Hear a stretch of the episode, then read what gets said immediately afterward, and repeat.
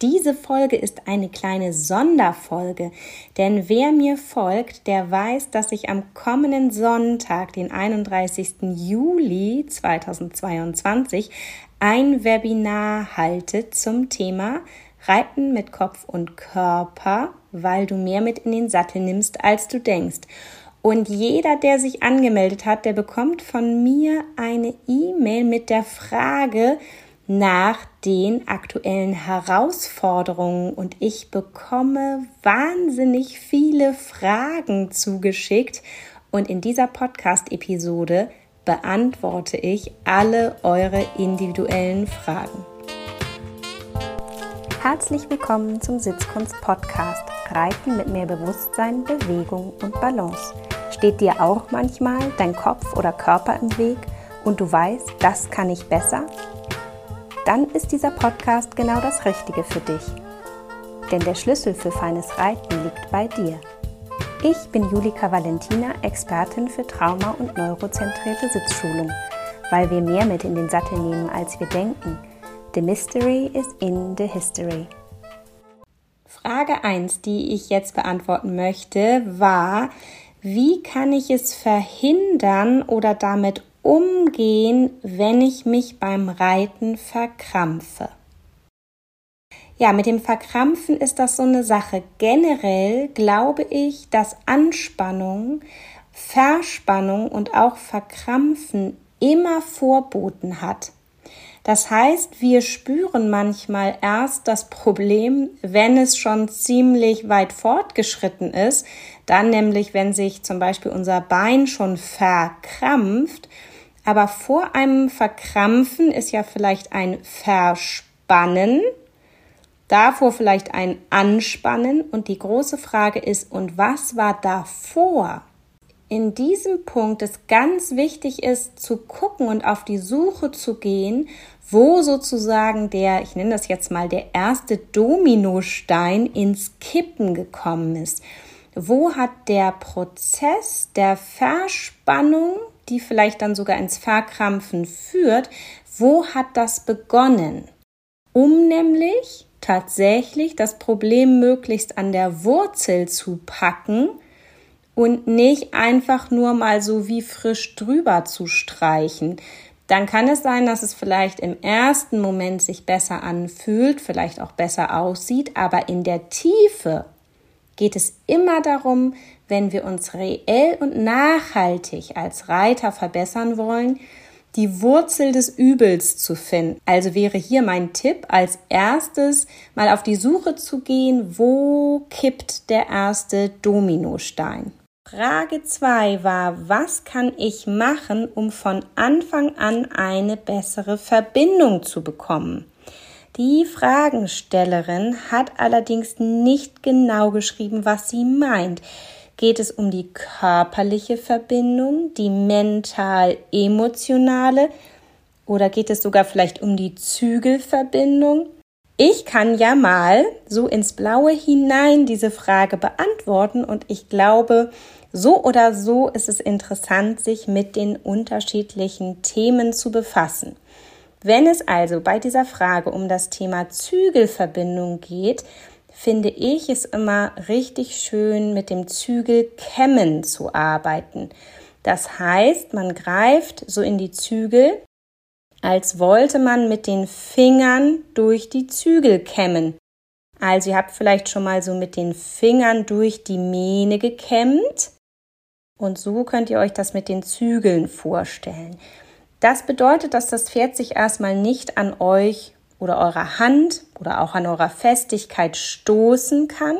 Ihr so ein bisschen mehr noch darüber lernt, wie das Pferd sich bewegt. Gerade im Schritt gibt es ja eine Nickbewegung, der wir folgen wollen. Und manchmal, wenn unsere Ellbogen und unser Körper nicht so durchlässig und locker ist, dann sind wir manchmal nicht weich genug, dieser Wirbelsäulenbewegung zu folgen. Und ich glaube, dass so Verbindungsaufbau zum Pferdemaul, wenn das nicht so gut gelingt, liegt es oft daran, dass wir uns auf die Bewegung des Pferdes vielleicht noch nicht so gut einlassen können, die auch vielleicht noch nicht so gut fühlen können. Und dann hilft auf jeden Fall Zügelkämmen. Wenn es darum geht, eine körperliche Verbindung herzustellen, dann empfinde ich es so, dass ein ganz wichtiger Kontaktpunkt die Sitzbeinhöcker sind.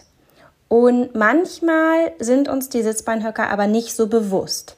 Das heißt, wenn es um diese Frage geht, dann wäre meine Antwort Sitzbeinhöcker-Training. Und das kann man auf einem Stuhl machen, auf einem Hocker, möglichst auf einer harten Sitzfläche, damit die Sitzbeinhöcker nicht in ein weiches Polster sinken und deswegen nicht mehr fühlbar sind, sondern am besten auf wirklich einer harten Holzbank. Und dann könnt ihr gut mal eure eigenen Hände wie so Schälchen mit den Handflächen in Richtung der Sitzbeinhöcker mal unter eure Sitzbeinhöcker schieben und euch auf eure Hände setzen. Das kann je nachdem manchmal ganz schön schmerzhaft sein, aber man kriegt mal ein gutes Gefühl, wie spitz die tatsächlich sind. Und im Sattel kann man natürlich dieselbe Übung machen, wenn man ein sehr braves Pferd hat oder man hat am besten jemand, der einen führt und man sich um nichts anderes kümmern muss. Und was auch möglich ist, ist sich was unter die Sitzbeinhöcker zu stecken. Das können zwei Küchenschwämme sein oder zwei kleine Pakete Taschentücher. Ähm, das ist ein bisschen egal. Es geht auch ein gefalteter Waschlappen. Am besten dann eben zwei, einen für jede Seite. Hm, es gibt natürlich auch das Franklin Set. Hm, da sind Bälle, wobei ich finde immer die Bälle sehr hoch, die machen es sehr extrem und ich beobachte, dass es manche Reiter eben auch verspannt und überfordert. Deswegen würde ich an dieser Stelle eher was mit was flacherem, weicheren arbeiten, was aber schon gut spürbar ist. Und wenn ihr ein paar Runden mit etwas unter eurem Po rechts und links unter jedem Sitzbeinhöcker geritten seid und ihr nehmt es wieder weg, man kann auch erst die eine Seite nehmen und dann die andere und gar nicht beide gleichzeitig, dann ist das Gefühl immer, wenn man es wieder wegnimmt, dass da plötzlich wie so ein Loch im Sattel ist und dass man den Sitzbeinhöcker wieder mehr spürt. Das hat auch damit zu tun, dass neuronal das Gehirn sich die ganze Zeit fragt, was ist denn da unterm Sitzbeinhöcker? Was ist denn da unterm Sitzbeinhöcker? Und die Rezeptoren diese veränderte Situation wahrnehmen und einfach da viel Informationen zum Gehirn leiten und dieser Bereich präsenter wird. Das ist auf jeden Fall total gut, um, ich sage mal, körperlich sich nochmal da mit dem Pferd mehr zu verbinden, wenn man oben drauf sitzt. Ja, mental, emotional. Also ich glaube, mental, wenn man sich da gut verbinden möchte, ist es immer gut, genau zu wissen, was man will und sich gute, machbare Ziele zu setzen. Also ich glaube, dass Pferde innere Klarheit mögen. Ich glaube auch, dass sie uns hilft, Lärm in unserem Kopf zu reduzieren und wirklich auch zu schauen, und da kommen wir schon so auch in Richtung der emotionalen Verbundenheit, in welcher Tagesform befinden wir uns heute? Also ich und das Pferd und was ist heute machbar? Was ist heute ein gutes Ziel? Und wo können wir beide zum Ausatmen kommen? Wo kann es auch mal anstrengend und auch schwierig sein. Aber was ist heute ein guter Weg? Also ich glaube, eine gute emotionale Verbindung ist immer, wenn wir uns der Partnerschaft ganz bewusst sind und ja, ganz reflektiert in das Zusammensein und ganz achtsam im Hier und Jetzt in den Kontakt mit dem Pferd gehen. Und die dritte Frage, die mich erreicht hat, die drehte sich um das Thema, wenn ich doch so viel mit in den Sattel nehme an Themen, ist es dann nicht besser aufzuhören zu reiten? Und da kann ich euch mal ein nettes Beispiel geben aus meinem eigenen Leben. Und vielleicht könnt ihr das nachvollziehen. Ich war mit meiner großen Tochter mal ähm, bei einer Beratung und da sagte die Beraterin zu mir, ach, das ist best enough parenting. Und ich dachte so, was? Okay, was jetzt genau? Und sie so, ja, Sie haben es so gut gemacht zu ihrem besten Wissen und Gewissen zu der Zeit. Und ab heute, wo wir über das Thema gesprochen haben, können Sie das ja noch besser machen und anders machen. Und das hat mich sehr geprägt und ich weiß nicht, wer von euch das nachvollziehen kann, aber so beim ersten Kind gibt es einfach Situationen, die hat man so vorher noch nie gehabt und vielleicht ist es mitten in der Nacht. Man kann auch keinen anrufen, einen Joker gibt es irgendwie auch nicht. Und dann, ja, best enough parenting. Dann kann man nur versuchen, nach bestem Wissen und Gewissen mit Bauchgefühl und Klarheit irgendwie auch eine Entscheidung zu treffen. Und ähm, das hat mich damals auf eine Art auch sehr beruhigt. Und das möchte ich heute an euch weitergeben, dass vielleicht gibt es eben auch sowas wie Best Enough Riding. Ja, also dass ich glaube, dass wir ja alle jeden Tag versuchen, das Richtige zu tun. Für unser Pferd, für uns und vor allen Dingen dann, wenn wir gemeinsam mit unserem Pferd Zeit verbringen. Und manchmal ist es so, dass wir nur Tage, bei mir manchmal Minuten später denken, hä, kann ich das nicht besser oder war das jetzt richtig? Und dann denke ich, na ja, ich hätte es ja jetzt heute Morgen so nicht gemacht, wenn ich nicht in dem Moment gedacht hätte, dass das die beste Wahl ist. Und ich glaube, dass wir in der Reiterei manchmal da auch so ein bisschen milde mit uns sein dürfen, weil es ja schon ein riesengroßer Schritt ist, wenn wenn wir zu den Reitern gehören, die so reflektiert, so achtsam sind und, und auch zu denjenigen gehören, die überhaupt schon mal den Fehler bei sich suchen, weil sie ein Bewusstsein dafür haben, dass wir eben ganz schön viel Gepäck mitbringen. Ich glaube, dass nicht die Lösung ist, aufzuhören, weil aufzuhören auf eine Art ja auch ein, ein Stoppen der Auseinandersetzung ist und vielleicht auch ein Stoppen des Wachstums. Also glaube ich ganz fest daran, dass es nie zu spät ist, besser zu werden, es besser zu machen. Und ja, ich äh, versuche das für mich auch in meinem Leben umzusetzen, ob es nun mit den Pferden ist oder mit meinem Hund oder eben auch mit meinen Kindern. Eine weitere Frage, die mich erreicht hat, war, was kann ich tun, wenn ich der schlechteste Reiter bin, der ich nur sein kann, sobald ich Zuschauer habe? Das finde ich eine super spannende Frage, weil ich glaube, dass wir das alle kennen, dass uns, je nachdem, wer da an der Bande oder hinterm Zaun steht, uns das stark beeinflussen kann. Und ich nutze da für mich das innere Bild der Seifenblase. Ich mache so eine Seifenblase um mich rum, wie so eine Membran, und dann lasse ich nur bestimmte Dinge durch. Und die anderen versuche ich wirklich auszublenden. Das funktioniert ganz gut. Manchmal wende ich das auch an, wenn ich bestimmte Mitreiter habe. Ähm, das funktioniert auch ganz gut. Mm, ich glaube aber, wenn es jetzt wirklich speziell um Zuschauer geht, dann kann ja die Intention des Zuschauers sehr unterschiedlich sein. Also das, was ich glaube und warum es mich vielleicht auch stresst, was die Intention des Zuschauenden ist, ist ja vielleicht gar nicht die Intention des Zuschauenden. Wisst ihr, wie ich das meine? Also ich glaube, manchmal ist es auch echt Interpretation, weil Energie folgt der Aufmerksamkeit. Ich erinnere das noch, als ich meinen ersten Schwangerschaftstest gemacht hatte, der positiv war, habe ich, glaube ich, am selben Tag überall nur Babys, Kinderwagen und schwangere Frauen gesehen. Das war wirklich krass.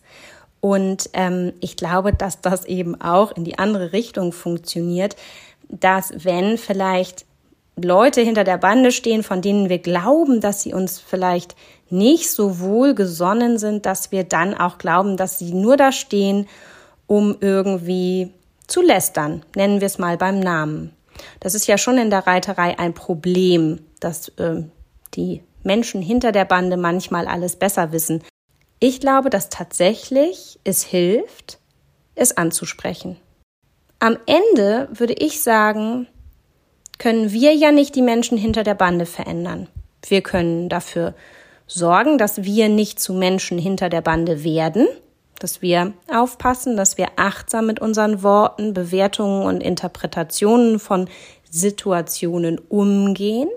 Aber in dem Moment, wo es mich stresst, dass sich da jemand hinsetzt und zugucken möchte, bin ich dazu übergegangen, es ganz offen anzusprechen. Ja, ich sage dann ganz gerne wirklich sowas wie, weißt du was, es klingt jetzt vielleicht total blöd, aber ich kann mich irgendwie nicht entspannen und konzentrieren, wenn man mir beim Reiten zuguckt. Würde es dir was ausmachen, deine Kaffeepause woanders zu machen? So, in der Art. Und es ist ganz spannend, was für Reaktionen ich damit manchmal ernte, weil die meisten dann sagen, oh ja, mir geht es auch so, ich kann das auch nicht gut haben, wenn man mir zuguckt. Und auch aufstehen und sich einen neuen Platz suchen. Und damit bin ich ganz gut gefahren. Also manchmal kann man damit einfach auch diesem ganzen Kopfkino, was ihr vielleicht habt, gerade wenn vielleicht spezielle Menschen sich hinter die Bande stellen, einfach auch ein Ende setzen, weil Energie folgt der Aufmerksamkeit, also sollten wir in die Richtung gar nicht so viel Aufmerksamkeit und somit auch nicht Energie verschwenden, sondern möglichst echt einfach einen Cut machen, also einen Schnitt, versuchen die Situation gut für uns zu lösen, um dann auch wieder frei im Kopf zu sein. Und die letzte Frage, die ich für heute beantworten möchte, ist, was kann ich tun, wenn sich meine Nervosität auf mein Pferd überträgt und wir uns dadurch in einem Teufelskreis befinden? Wow, danke für diese tolle Frage. Das ist echt eine komplexe Frage und jetzt kenne ich ja nun nicht die Fragenstellerin und ich kenne nicht ihr Pferd und ich kenne nicht die Situation, in der sie leben, in der sie Zeit verbringen. Ich weiß gar nichts. Ich habe nur diese Frage. Und für mich wäre da auch der erste Gedanke zu gucken, was macht dich denn so nervös? Auch da so ein bisschen auf Spurensuche zu gehen und darauf, wo auch hier der erste Dominostein ins Kippen gekommen ist. Also auch hier nochmal auf Spurensuche zu gehen und zu gucken, hat dein Pferd dir auch für deine Nervosität schon gute Gründe geliefert? Also ist einfach auch richtig schon mal was passiert? Und hat einfach auch dein Pferd vielleicht ein dünnes Nervensystem, ein Nervenkostüm vom Typ her? Oder ist das alles in deinem Kopf hausgemacht? Dann würde ich so ein bisschen auf die Suche gehen, hat das wirklich mit deinem Pferd zu tun oder ist generell auch dein Nervenkostüm etwas dünn? Und ist das generell so? Und weißt du warum? Oder ist das im Moment so? Also gibt es Trigger in deinem Leben, die das stark beeinflussen, wo du merkst, dass das an solchen Tagen mehr ist als an anderen? Also ich würde tatsächlich erstmal auf Spurensuche gehen. Klar ist, Pferde sind Fluchttiere. Wenn wir angespannt sind, körperlich, mental, emotional, nervös sind, dann können die das gefühlt, ich weiß nicht, wie viele hundert Meter gegen den Wind riechen. Die fühlen das, die spüren das auf allen Ebenen, auf denen kommuniziert wird. Und dann ist es natürlich tatsächlich auch schwer, ähm, aus diesem sogenannten Teufelskreis wirklich auch auszusteigen, wenn dann die Situation erstmal so ist. Weil dann befeuert sich das System ja immer und immer wieder. Also glaube ich, muss man einmal gucken, wo kommt die Nervosität her und was bestärkt sie und vielleicht aber auch was verringert sie, also an welchen Tagen oder in welchen Situationen funktioniert es besser, gut oder sogar sehr gut.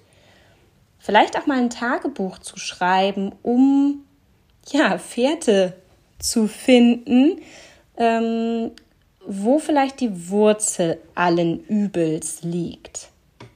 Und dann kann man natürlich tatsächlich mit neurozentrierter Körperarbeit einiges tun, um Entspannung in Kopf und in Körper zu bringen, um das Gehirn so ein bisschen zu beruhigen, um Spannung aus dem Körper rauszunehmen. Ähm, da gibt es dann schon so ein paar Möglichkeiten. Mm, aber dafür muss man, glaube ich, ein bisschen mehr über die Grundsituation wissen. Wichtig, so als erster genereller Tipp, den ich an dieser Stelle ja nur geben kann, ist zu gucken, dass ihr euch machbare Aufgaben stellt. Also dass die Aufgabe oder die Lektion oder das, was ihr euch vorgenommen habt, für dich und für dein Pferd nicht schon in sich eine Überforderung birgt. Das heißt, wenn ihr jetzt in diesem Moment, in dem ihr ja vermutlich nicht auf dem Pferd sitzt, an eine Sache denkt, die ihr mit eurem Pferd heute oder meinetwegen morgen vorhabt, werdet ihr dann bei der Idee im Kopf schon nervös? Weil dann alles, was so ein, ich sag mal, starkes Kribbeln in uns hervorruft und schon so eine Art Nervosität eigentlich schon bedeutet, dass unser System schon eine Art von Stress hat. Nun gibt es Menschen, die sagen, es gibt ja auch sowas wie positiver Stress. Ja, wenn wir uns so fühlen und so aktiviert sind, dann kriegen wir neurochemisch einen ganz speziellen Cocktail geliefert von unserem Körper, der uns dann auch die Situation oft meistern lässt, auch die Performance im Zweifel richtig hochdreht und wir das sogar vielleicht mit Bravour hinkriegen. Aber integrativ und dass wir dabei lernen, tun wir meistens nicht. Das heißt, wenn Nervosität ein Thema ist für dich und dein Pferd, würde ich erstmal viel Zeit in so langweiligen Themen verbringen, wo nicht schon der Bauch kribbelt oder der Magen reagiert oder es euch irgendwie schon so ein bisschen im Hals sitzt oder irgendwie in der Atmung oder im Puls.